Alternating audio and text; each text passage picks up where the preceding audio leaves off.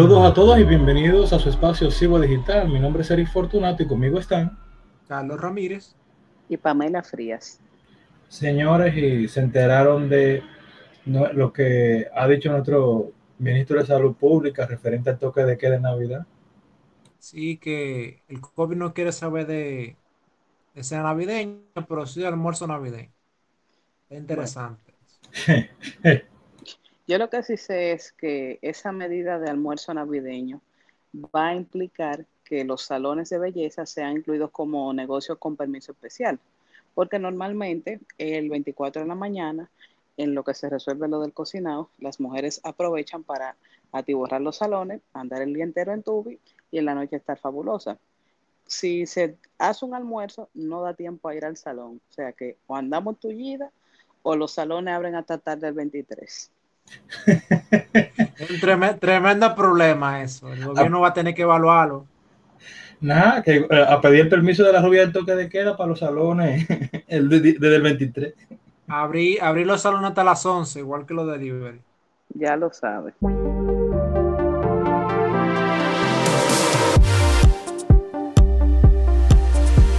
Saludos a todos y bienvenidos a República 21. En el episodio anterior hablábamos del extremismo islámico en Francia, pero ahora en esta entrega queremos hablar de un tema muy sonado y del cual la Comisión de Justicia de la Cámara de Diputados ha dado un paso. Y nos referimos a más y menos que el matrimonio infantil, que lo que han hecho es que el artículo 146 del Código Civil, que permitía a menores de 18 años casarse con autorización de los padres mediante un juez, eh, sea derogado y se dispuso que los artículos en conflicto con esta modificación que están haciendo la Comisión de Justicia al Código Civil queden derogados por igual. Pamela, entonces, colorín colorado, ¿se resolvió el problema del matrimonio infantil con esto? Eh, yo diría que no del todo, comenzando por el hecho de que ese artículo del Código Civil fue técnicamente o tácitamente derogado eh, mediante la ley 659 de la cual hablaremos más adelante.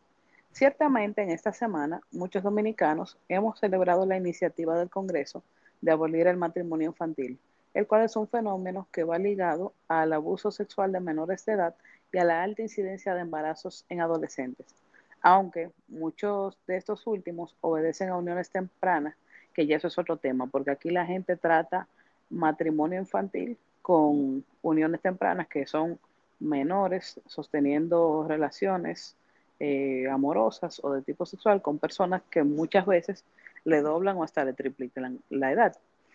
Eh, ciertamente, en, en cuanto a este tema, hay unos datos que se encuentran en el estudio de matrimonio infantil de septiembre de 2018 de la autoría de los magistrados Jonathan Baró y Kenya Romero, en el cual establecen que en el país un 12.5% de las dominicanas que actualmente se encuentran en las edades de 20 a 49 años se casaron o se unieron antes de los 15 y un 37% antes de los 18 años. Parece que la solución que encuentran los padres y las adolescentes ah, eh, ante los problemas del hogar es que un hombre las mude. Sí, ciertamente, eso se ha vuelto como una especie de salida económica. Estas cifras son sumamente alarmantes si consideramos que la ley 136-03, también conocido como el Código del Menor, define como delito de abuso sexual la práctica sexual con un niño, niña o adolescente por parte de un adulto cinco años mayor. Aunque la mayoría de estas niñas no están formalmente casadas, la legislación permite que la institución del matrimonio legitime esta práctica. Yo no sé qué estaban pensando los legisladores cuando redactaron eso, si es que querían solo atender algo en específico que, se estaba viendo en el contexto en ese tiempo, o si eso ellos lo pusieron, trataron de regularlo por ponerlo y ya. Yo entiendo que hay una parte cultural ahí que influye mucho eh, en eso, porque ciertamente el inciso 5 del artículo 56 de la ley 659, que es lo que yo estaba mencionando, que abolía la disposición del, Código Civil, o mejor dicho, la derogaba. Eh, en, esta, en este inciso se establece que el hombre antes de los 16 años cumplidos y la mujer antes de los 15 no pueden contraer matrimonio, pero el juez de primera instancia puede, por razones atendibles, conceder la dispensa de edad. Igualmente, eh, la ley 13603 o Código de Menor le da facultad al juez de primera instancia de la sala civil de los tribunales de niños, niñas y adolescentes, en los lugares donde hay un tribunal especializado, la competencia para conocer de la autorización o el consentimiento matrimonial de los y las adolescentes. Ahora, Pamela, partiendo de lo legal, digamos que se prohibió el matrimonio formal de, con niñas, niños y adolescentes. Pero en el caso de los concubinatos, o sea, ¿cuál sería la medida que desde el Estado se podría tomar con eso?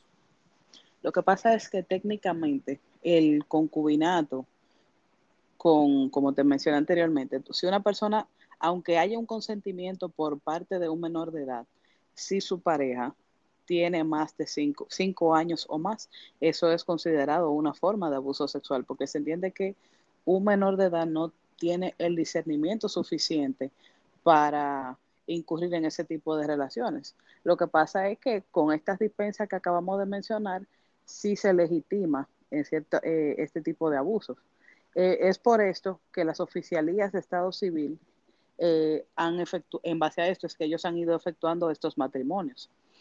aquí entra también en juego no solamente el consentimiento del menor, porque en principio se supone que un matrimonio no se efectúa si no hay consentimiento de por medio, sino que aquí entra en juego también lo que es el consentimiento de los padres, que era lo que estaba mencionando Erika anteriormente, ya que estos de manera expresa, a través de un documento, o simplemente asistiendo a la celebración de la unión, es un aval suficiente para que un juez civil proceda a registrar ese matrimonio. En caso de que no hayan padres, lo pueden hacer los abuelos. Y si estos no, no tuviesen la posibilidad de manifestar su voluntad, aquellos menores de 18 años eh, pueden contraer matrimonio a través del Consejo de Familia. O sea, siempre se les va buscando un asidero legal para legitimar este tipo de uniones. ¿Por qué? Entiendo que es el factor cultural que tiene un peso preponderante en esto. Este consentimiento, como mencioné, en el caso de que sea a través del Consejo de Familia, deberá darse por escrito mediante un acto auténtico bajo firma privada, entiéndase, una declaración jurada ante un notario, y deberá ser debidamente legalizado, a menos que las personas eh, concurran al matrimonio y este consentimiento conste en acta, porque el oficial de Estado Civil es una autoridad con fe pública. Ahora bien, ¿por qué los padres consienten que sus hijas se casen con hombres mayores que ella o que se casen a unas edades tan jóvenes. Eh, cuando se examinaron los supuestos que dieron lugar a estas dispensas y que están plasmados en el estudio que mencioné, eh, algunos de los motivos que se recogen dicen lo siguiente. Agárrense. Yo prefiero que se case como la gente, porque ya metió la pata. En mi casa no quiero esa vergüenza. Nosotros somos gente decente y mejor que la mude y le compre sus trastes porque así nadie la va a aceptar como está. Qué fuerte. Otra declaración. Ella tomó su decisión y yo se lo dije bastante, así que ahora que se casen porque yo no voy a pasar esa vergüenza. Y tercero, para que se llene de hijos aquí en la casa, que se case y haga su vida. O sea, ya que ella tenga eso, bueno, pero a mí que no me vaya a traer ese problema, yo no voy a estar criando muchachos, que resuelva a ella como pueda. Estos son algunas de las joyas de argumentos que han dado los padres, por lo cual ellos consienten los matrimonios de sus hijas menores de edad. Ahí vemos un problema eh, serio, que estamos viendo una conjugación ahí de problema de parental y porque no sabemos, eh, no sabemos todos los contextos en que, se, en que se da eso, pero ahí parece ser que lo que tú mencionabas de, la, de, la, eh, de esas uniones tempranas, y como no sé hasta qué punto puede haber o no, porque como tú dices, cuando ya duplica la edad ya no vendría siendo un libre ni un concubinato, sino que ya hay un abuso por ley. Eh, pero lo que sí veo, lo que sí veo es que, por ejemplo, de, de, estos casos frecuentes, no es tanto como si fuese un matrimonio arreglado, sino que hay otro problema social que el síntoma desemboca en, eso, que al final la despachan. Sí, la despachan por un lado y a veces también son, vamos a decir, en cierto modo, eh, un matrimonio arreglado. Eso quizás se ve no solo en estratos sociales bajos, sino también en áreas rurales. Que a veces, un ejemplo, un padre tiene una hija o tiene varias hijas y vamos a suponer algún hacendado de la zona que tiene cierta posición económica, esta muchachita, le gusta, va, le dice, mire que yo quiero mudar a su hija, ah, sí, sí, llévatela, porque entienden que eso garantiza eh, un mejor futuro para su hija, o también está el tema de la doble moral en la cual vivimos en una sociedad o en un mundo, porque eso no es tampoco un problema exclusivo de la República Dominicana, pero en muchos países se da que los el tema de educación sexual se maneja con mucho tabú, no hay una información.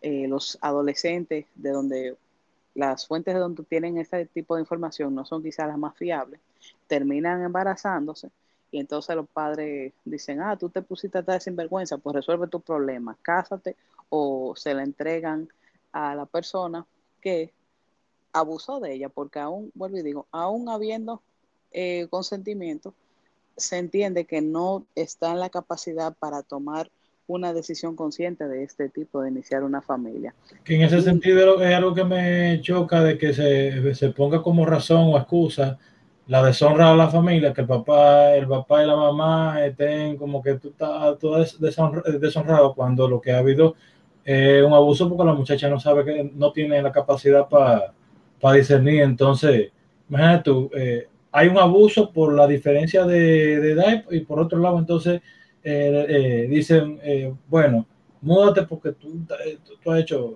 una deshonra, pero mi hermano, o sea, tú estás hablando de deshonra y tú ni siquiera te estás preocupando por tu propia hija. Está en un proceso de abuso. Y a veces, en muchos casos, es un mismo padre que cuando se enteran que las hijas o salen embarazadas no son vírgenes y que eso es una deshonra, ellos mismos hacen eh, esa práctica con otras muchachitas, a veces está con amigas de la hija. Eh, lo cierto es que esta misma lógica del consentimiento pudiera utilizarse también para autorizar otras cuestiones a las cuales los menores de edad tienen prohibido, como por ejemplo beber alcohol o adquirir armas de fuego. Tú nunca vas a escuchar que, por ejemplo, eh, un menor de 18 años, aun si cuentan con el consentimiento de sus padres, estos van a ser castigados por darle o permitir que sus hijos ingieran alcohol, porque entonces sí permitimos el matrimonio infantil. No, lo grande, eh, y antes de pasarle a, a, Carlos, lo grande de eso es que yo, yo no sé si visto fotos y, cuentos de las mamás dándole a los bebés, a los bebés, goticas de cerveza y de, y de, y de otras bebidas alcohólicas para que vayan probando. Algo que a mí me llama mucho la atención y es que este enfoque en la parte moral que hace, como que es una deshonra, que ya cometió un error, eh, que vaya y, haga su vida. Eh, me llama mucho la atención porque son argumentos morales que, que van a casa.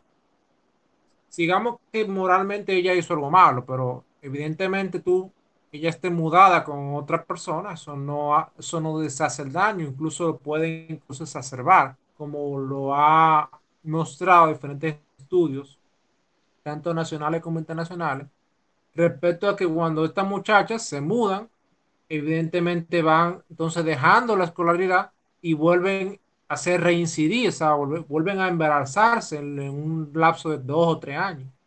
Entonces tú la ves con 21 años y hasta cuatro muchachos y sin terminar un bachillerato. Entonces, esos son mecanismos que, para que tú veas que como un problema moral mal llevado, un problema social mal llevado, está convirtiéndose en un mecanismo de reproducción de la pobreza. Porque entonces las hijas de, de ese adolescente van a replicar ese mismo esquema.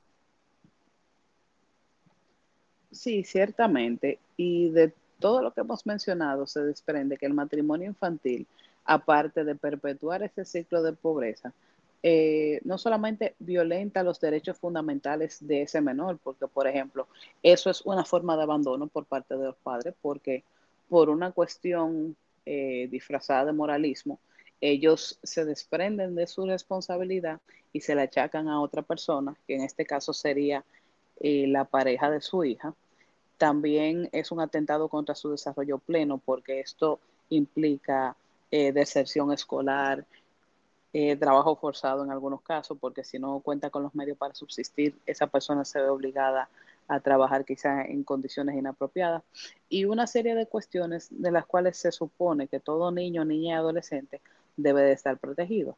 Eh, este fenómeno, otra de las dificultades es que este fenómeno se complejiza en la medida de que se asume como un asunto meramente cultural, porque se revictimiza al, a la menor de edad que queda a expensas del abusador con la legitimidad del matrimonio. También es, yo entiendo que el factor cultural juega, eh, tiene un peso fundamental si tomamos en cuenta que nuestras sociedades se enfoca mucho en la responsabilidad femenina, más no así en la responsabilidad eh, masculina.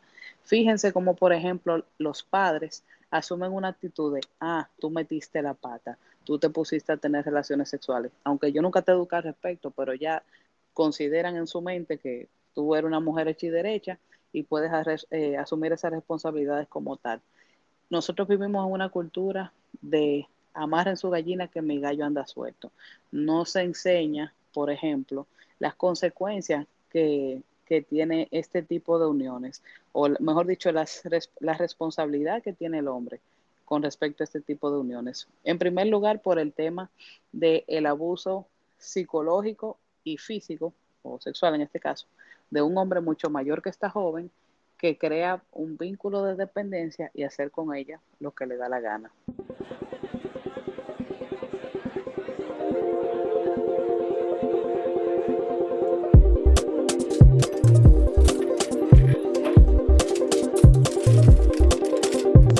Saludos a todos, bienvenidos a Bagatela, en donde cada dos semanas trataremos de traer un tema de interés económico y financiero, nacional o internacional, y tratarlo de forma llana y que todos entiendan el fondo y las implicaciones del mismo. En el episodio anterior hablamos sobre los controles de precio y sus efectos cuando son aplicados. Hoy hablaremos de un tema que cada vez está más en boga a medida que la población va envejeciendo, las pensiones. Pamela, ¿qué es una pensión? Yo entiendo por pensión como una eh, remuneración económica que se le otorga a una persona cuando ésta sufre eh, un accidente laboral, eh, una enfermedad o cuando llega a una edad considerada de vejez. Sí, esa definición está más o menos acorde. básicamente una pensión es un abono de dinero que percibe un beneficiario de forma ocasional o vitalicia por parte del Estado o por parte de una entidad específica, según las leyes y según una suma acordada previamente. Ahora, Eric, ¿sabes qué tipo de pensiones existen? Entiendo que deben estar solamente eh, dos, el, eh, que son las pensiones que te da el gobierno, ya sea que tú eres pobreta en el AFP del gobierno o que tú eres la de del empleado del gobierno y tú duraste por aquí tiempo y te pensionaron, o el contrato que tú haces eh, con una AFP eh, privada y que tú vas aportando mientras tú estás en una empresa. No sé si hay otra cosa. Más o menos. A grandes rasgos, Eric, existen el sistema público y el privado. Ahora, dependiendo del país, tendremos diferentes modalidades dentro de cada uno. O sea, dentro de lo público existen las modalidades como el sistema de reparto, los fondos comunes de inversión pública y cuentas de capitalización individual. En los sistemas de reparto, que es el más común y consiste en la solidaridad intergeneracional, tiene diferentes variantes en cada país respecto al nivel de cotizaciones o la edad de jubilación, pero consiste, o sea, en términos llanos, consiste que los trabajadores activos, o sea, los que están trabajando hoy en día, mediante impuestos, pagan las pensiones de quienes están pensionados hoy en día. En otra palabra, yo ayudo hoy para que mañana me ayuden a mí en mi sustento. En el caso de los fondos comunes de inversión, operan en base a que tú depositas un dinero, un fondo preferiblemente del Estado, en algunos casos entrada de forma privada, en el cual tus, depósitos se unirán a la rentabilidad de ese fondo para luego en tu edad de retiro recibas una rentabilidad en forma de renta vitalicia. Es una forma de que muchos sistemas públicos tienen. Está también lo que es la capitalización individual, el trabajador deposita en una cuenta que deberá utilizar esos fondos de forma eficiente, de forma que en relación a los aportes del trabajador pueda asegurarse una renta vitalicia del mismo. Ahora, los sistemas de capitalización individual existen en diferentes sistemas públicos, pero también predominan principalmente los privados, en donde el trabajador conjuntamente con el empleador hacen unos aportes una cuenta de capitalización individual, la cual es manejada por una administradora de fondos de pensiones, o AFP, como es más conocido, que debe buscar maximizar la rentabilidad de la cuenta y de esos beneficios, una parte le toca como comisión por su servicio. O sea, ellos recogen, ellos cogen el dinero que está en la cuenta individual de capitalización, lo invierten aquí y allá sacan una ganancia de eso que se vuelve a meter en la cuenta. Y hay una partecita, una comisión que de ahí que ellos sacan su ganancia. O sea, va básicamente de ahí que ellos trabajan. Es importante tener en cuenta que cada país tiene una variante de uno de los dos sistemas, en algunos casos una mezcla de ambos. En Estados Unidos tienen una mezcla de ambos. Tienen sistemas tiene que todo el mundo está en el sistema público de pensiones, pero también tienen las cuentas 401 y sistemas privados de la empresa de pensiones. Es muy interesante. En Estados Unidos tienen un montón de variantes respecto al sistema. O sea, tienen una combinación de ambos, podríamos decir. Ahora, Pamela, ¿cuál crees que es el origen de las pensiones? Mm, yo pienso que las pensiones se originan después de la revolución industrial, considerando que anterior a eso eh, los trabajadores no contaban mucho con muchos derechos, eh, no creo que ellos tuvieran tampoco un sistema de pensiones. Bueno, la historia de las pensiones la podemos evaluar de distintas formas. Eh.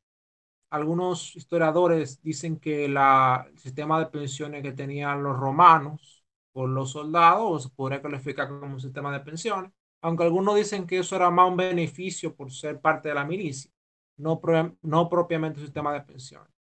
Pero lo que sí más o menos queda claro es que la historia de las pensiones es más o menos reciente. Rememorando la historia, nos podríamos ir al 1645, cuando el duque de Ernest, el duque Ernest, un príncipe protestante de lo que es hoy Alemania, decretó la creación de un fondo para darle soporte a las viudas de los clérigos en el reino. O sea, eh, Alemania antes estaba dividida en diferentes feudos, diferentes principados y diferentes ciudades y cosas. Y este príncipe lo que hizo fue que las viudas de los clérigos, o sea, los pastores de la iglesia, eso, o sea, la, la, región protestante, los pastores pueden tener mujer y esposa. Entonces lo que decretó que las esposas de la, las viudas de los clérigos pudieran tener una pensión asegurada en el rey. Él luego propondría lo mismo para las viudas de los profesores. Estos fondos, estos dos fondos, el, el, la, segunda, el segundo fondo fue ya para 1660 y pico, y que fue para la, la vida de los profesores. Pero esto básicamente se podrían llamar los primeros ejemplos de fondo de pensiones, o sea, público. O sea, que, parece, que se parece más a lo que, lo que tendríamos hoy en día. Esta esta modalidad fue, fue adoptada a lo largo de Europa, extendiéndose en algunos casos a las viudas de militares de alto rango, o sea, es decir, si un general o un coronel moría en una guerra, el Estado le, pagaba una pensión a su viuda y a su familia. Ahora, no sería hasta 1889 que se estableció una legislación aplicable para todos los trabajadores.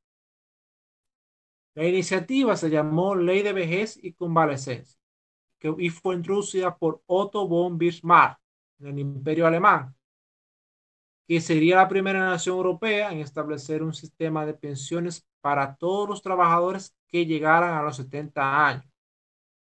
En 1916 se bajó por ley a 65 años, o sea, estaba en 70, se bajó a 65.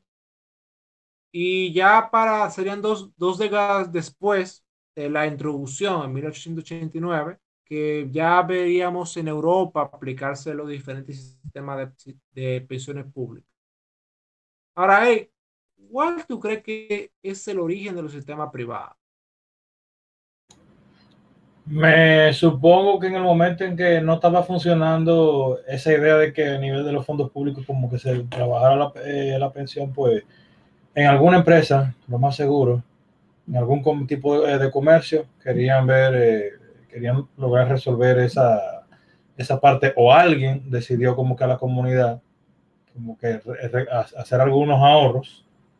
Quizá no dudaría yo que en Italia, así como comenzó con, la banca en, en, Italia, que ellos decidieran como que vamos a, vamos a hacer una cuentica a esta gente y,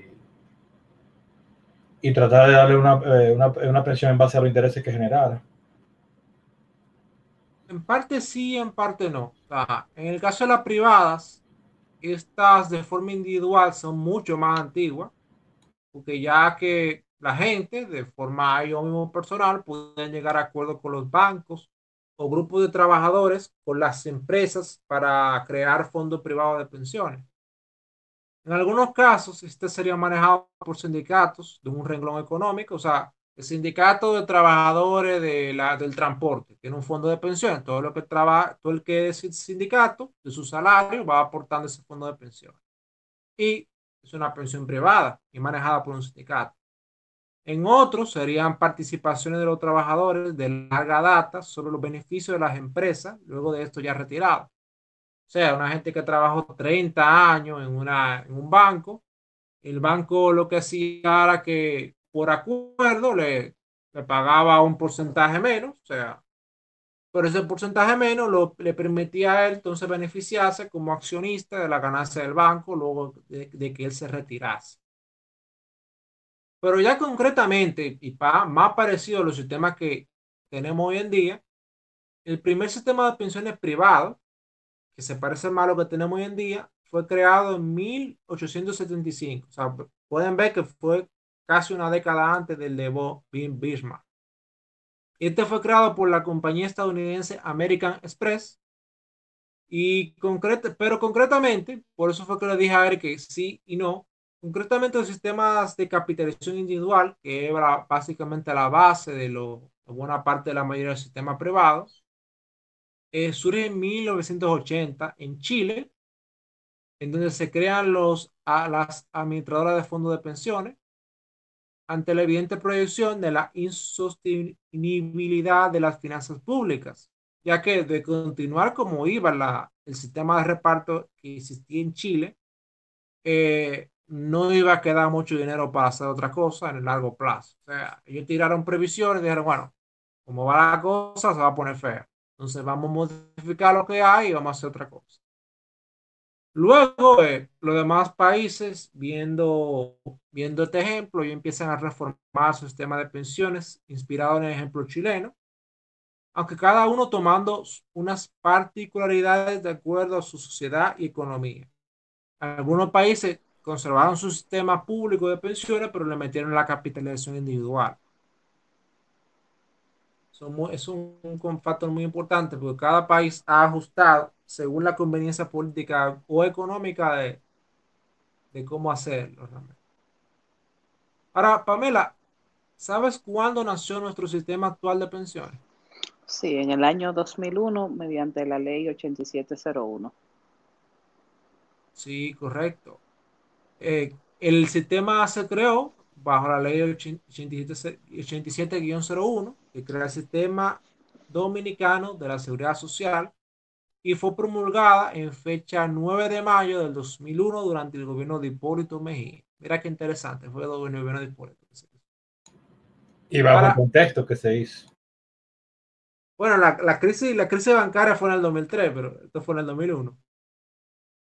Ahora, Eric, ¿cuáles crees que son las características de nuestro sistema? Porque cada sistema tiene una particularidad, el nuestro tiene la suya también. Eh, bueno, la particularidad es que eh, todo el mundo por obligación tiene que tener un plan. Tú eliges en el que quieres estar, pero aunque tú elijas un plan, tú a ti te descuentan la tesorería para tú también aportar a, a, la, eh, a la, pensión, o sea, para una especie de, yo no sé si será, llamará también, eh, si será lo mismo que tú explicabas del, de reparto, pero para que los que no tengan, los que no elijan un privado puedan, eh, puedan ayudarse con, con lo que uno cotiza. Uno paga para lo de uno y uno paga para lo del, para lo del otro. Y eh, después de 20 años trabajando, algo así, no sé, tú eh, vas a llenar, va a llegar a un acuerdo con ellos y, a la buena de Dios, pues algo te, algo te, te toca. Bueno, concretamente el sistema aquí, tú tienes una, unas aportaciones que lo hace el trabajador y otra que la hace el empleador. Existe un mínimo de cotizaciones para tú poder reclamar una pensión luego de una edad X. Entonces, si tú no compras esos requisitos, entonces lo que se determina otro procedimiento. Ahora, lo primero que hay que decir de cómo está estructurado nuestro, sistema, o sea, qué instituciones lo componen, porque cada una tiene un papel muy definido. Y entre estas, hay que mencionar, claro, eh, las AFP, que son sociedades financieras encargadas de administrar las cuentas de capitalización individual, invertir adecuadamente y administrar las prestaciones del sistema previsional. También está lo que es el Consejo Nacional de Seguridad Social, responsable de establecer políticas, regular el funcionamiento del sistema y velar por el equilibrio financiero del sistema. También está la Dirección de Información y Defensa de los Afiliados, que informa sobre el sistema, resuelve reclamaciones y toma quejas de los afiliados. También está lo que es la empresa procesadora de la base de datos, que se encarga de administrar y operar el sistema único de información de la seguridad social. También tenemos lo que es la Superintendencia de Pensiones, que vela por el cumplimiento de la Ley 827-01, sus modificaciones y sus normas en cuanto al sistema de pensiones. la Superintendencia de, personas, de Pensiones hace lo mismo que hace la de banco, pero con las AFP. Yo que ellos lo que están vigilando que las AFP cumplan con las leyes y, y estén manejando bien los fondos de los trabajadores. Está la tesorería, tesorería de la Seguridad Social, la cual es responsable de recaudo, distribución y pago de los recursos financieros del sistema de seguridad social. Oye, pero ¿en, cuántas instituciones para supuestamente eficientizar el modelo de, seguridad social y de, de las pensiones? Y, y tanta queja que, que hay y tanta gente que ni siquiera puede eh, cobrar por X o Y razón, por diferentes contextos que tienen problemas. Hay gente que se muere también y que no pueden. Y, pero ahí están, ahí están esas instituciones que son para para velar, pero ¿qué se le va a hacer?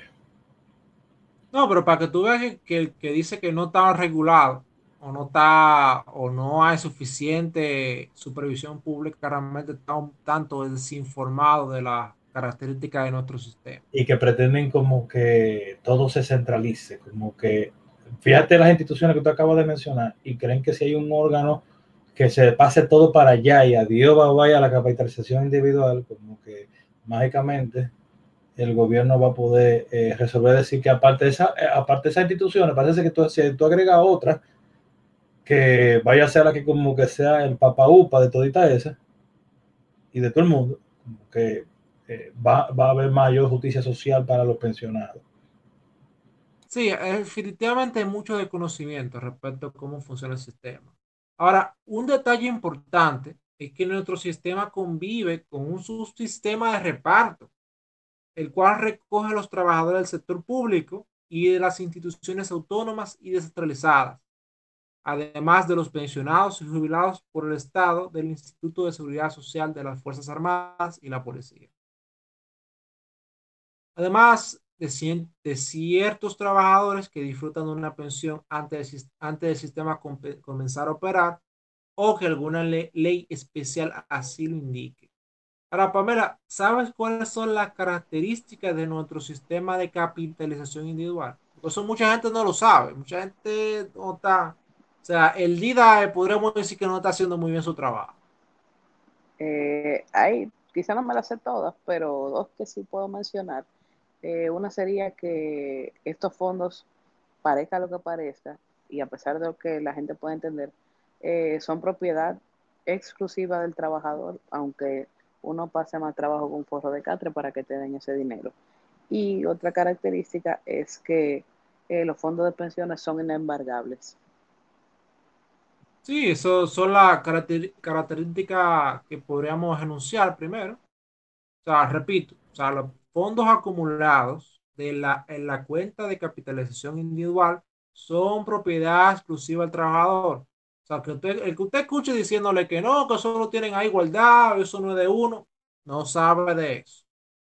Otro detalle es que los fondos de pensiones son inembargables. O sea, que usted no le pueden quitar su fondo de pensión el gobierno no puede poner, venir de, ayer para hoy y decir, ok, agarré esto y frisé esto, espérate, esto es mío. No debería, pues ya, ya sabemos que el gobierno cuando quiere cumple la ley y cuando, no. o si no tiene una ley para incumplir la ley, como hicieron con el asunto de la, de la planta Punta Catalina. para, pues eso es otro tema.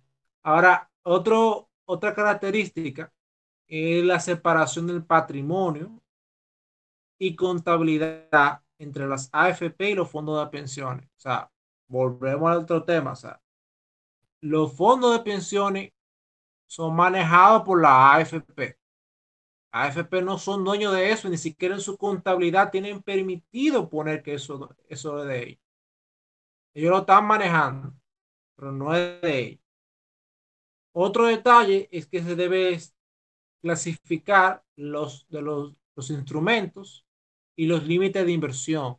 Si ustedes van al CISPEN, el CISPEN tiene una, unos informes que ellos sacan, me parece que trimestral o semestral, ahora no me recuerdo, en donde ellos indican cómo se están invirtiendo los fondos de pensiones por institución y de forma general y también qué proporción de los fondos están invertidos en qué instrumentos y la calidad crediticia de esos instrumentos. O sea, la, la calificación crediticia de, lo, de, de están esas inversiones. O sea, que el que le diga a usted que no está muy seguro dónde están los fondos de pensiones, también está desinformado, porque el CISPEN tiene esa información. Está otra característica que es la custodia de valores.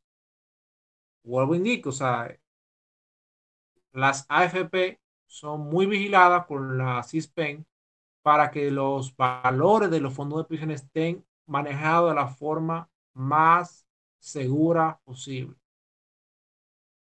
Otra cosa es que hay una garantía de rentabilidad mínima. hay una rentabilidad mínima que tienen que reportar las AFP a los dueños de la cuenta de capitalización individual. Otro detalle que tienen que tener una reserva para cubrir fluctuaciones de rentabilidad. miren, miren que miren cómo este, es, esta característica refuerza la otra, porque tú tienes que garantizar una rentabilidad mínima, pero en caso de que la rentabilidad baje demasiado, es responsabilidad de la AFP y tiene una reserva para cubrir esas fluctuaciones de la rentabilidad, para así cumplir con esa rentabilidad mínima. Y otro detalle que mucha gente no lo sabe es que las AFP tienen que hacer un envío semestral del cómo se está manejando la cuenta de capitalización individual. Yo creo que hay algunas que la envían mensual. Yo sé que a mí me llegan cada una de sea, sea mensual o sea semestral o semestral, a mí me llegan. Sí, eso, la, eso mucha gente no lo sabe. usted puede tener información, así como dice Eric, mensual en algunas AFP, pero por lo menos de ley están obligadas a semestral mandar esta información. si no lo, si no tiene esa información, usted puede consultar con DIDA para ver cómo obtener ese dato. Es muy importante que tengan conocimiento de cómo se están manejando los fondos de su cuenta de capitalización individual y cuánto usted tiene en el sistema. Y no para pedir el 30%, sino para usted saber cuánto, con cuánto usted puede contar para pensionarse. Ahora, Pamela, ¿por qué crees que cambió el sistema en el 2001? Eh, yo entiendo que el sistema obedece a un cambio poblacional, o sea, la realidad del trabajador dominicano, eh, unos 20 años antes que fuera eh, promulgada esa ley, no era la misma. la misma que en ese momento, como tampoco es la misma realidad actualmente en comparación a lo que era en el 2001. Sí, correcto. Sí existe un cambio, pero un cambio en la perspectiva. O sea, se pensó ya mayor a largo plazo, o sea, se vio lo que ya habían visto en Chile, de que realmente esto no está muy sostenible, que digamos.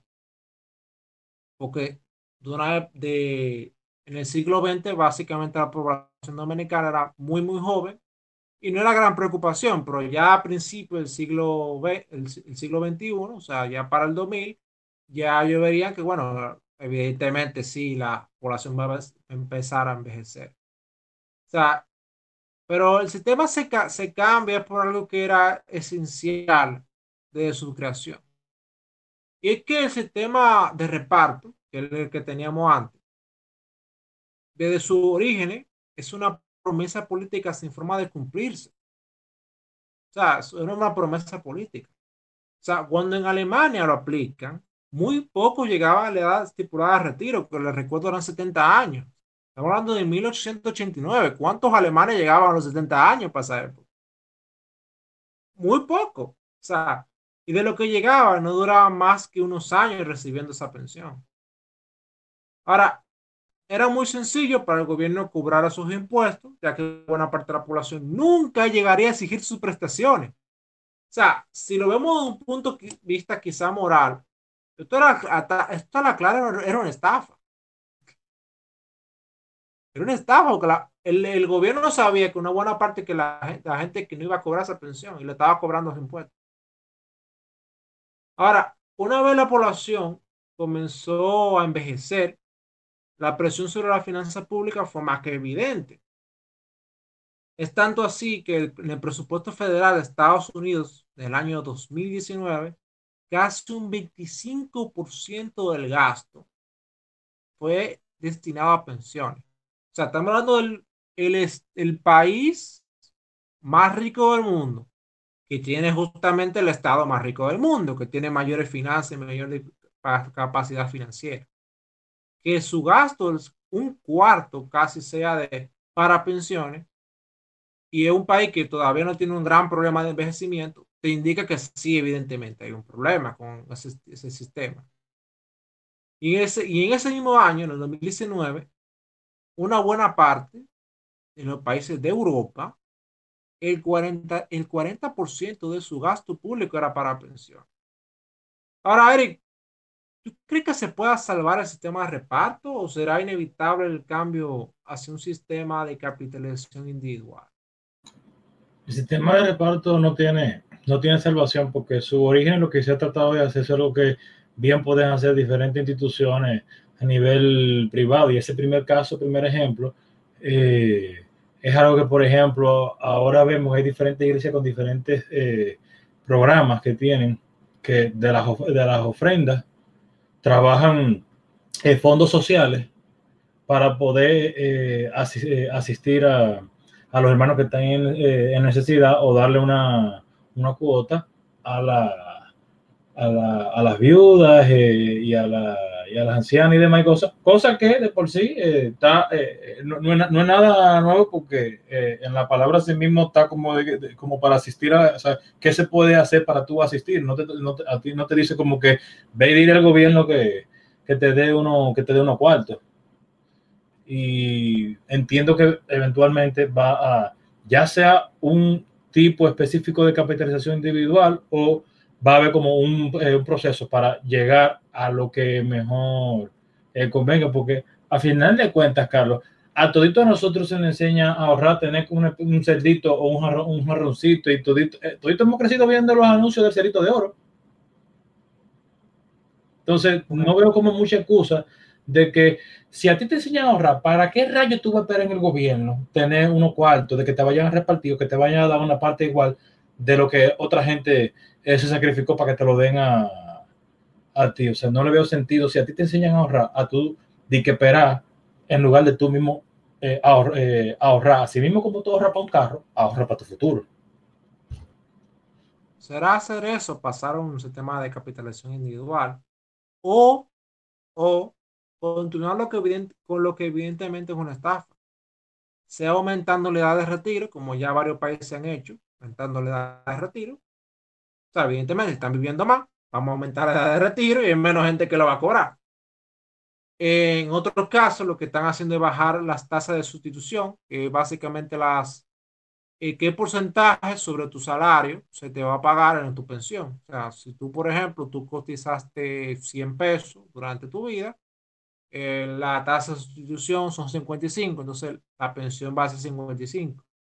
En otro caso es de tu último salario, cuánto se te, se, te estaría pagando.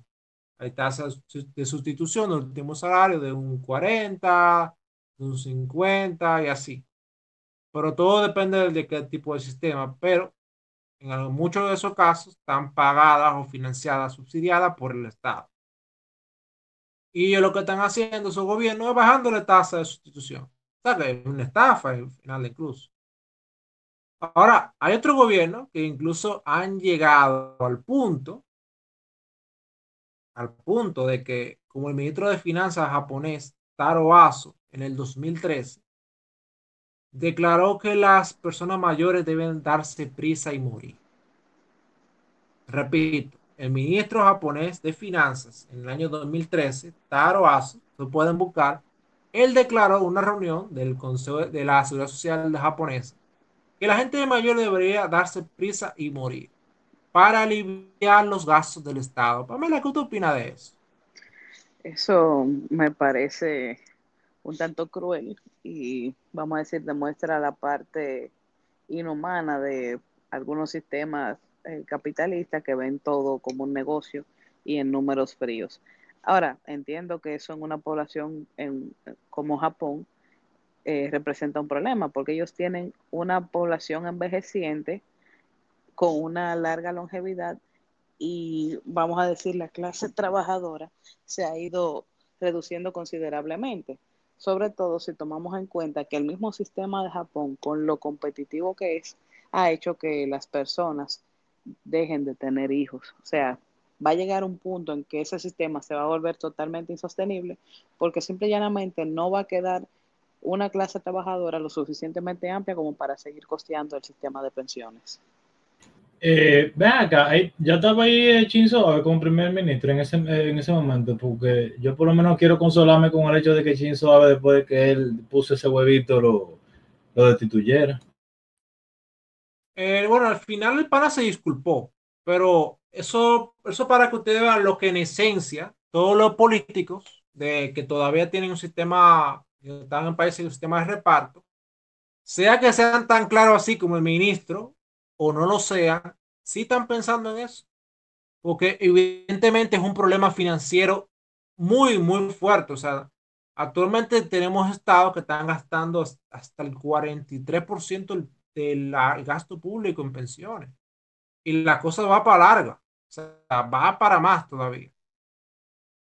Ahora, es un problema y más para gobiernos democráticos, ya que al mismo tiempo que la población envejece aumentando el gasto de pensiones, estas al mismo tiempo son votantes que tratarán de conservar sus beneficios a sí mismo, que le que, o que le queden pocos años para retirarse.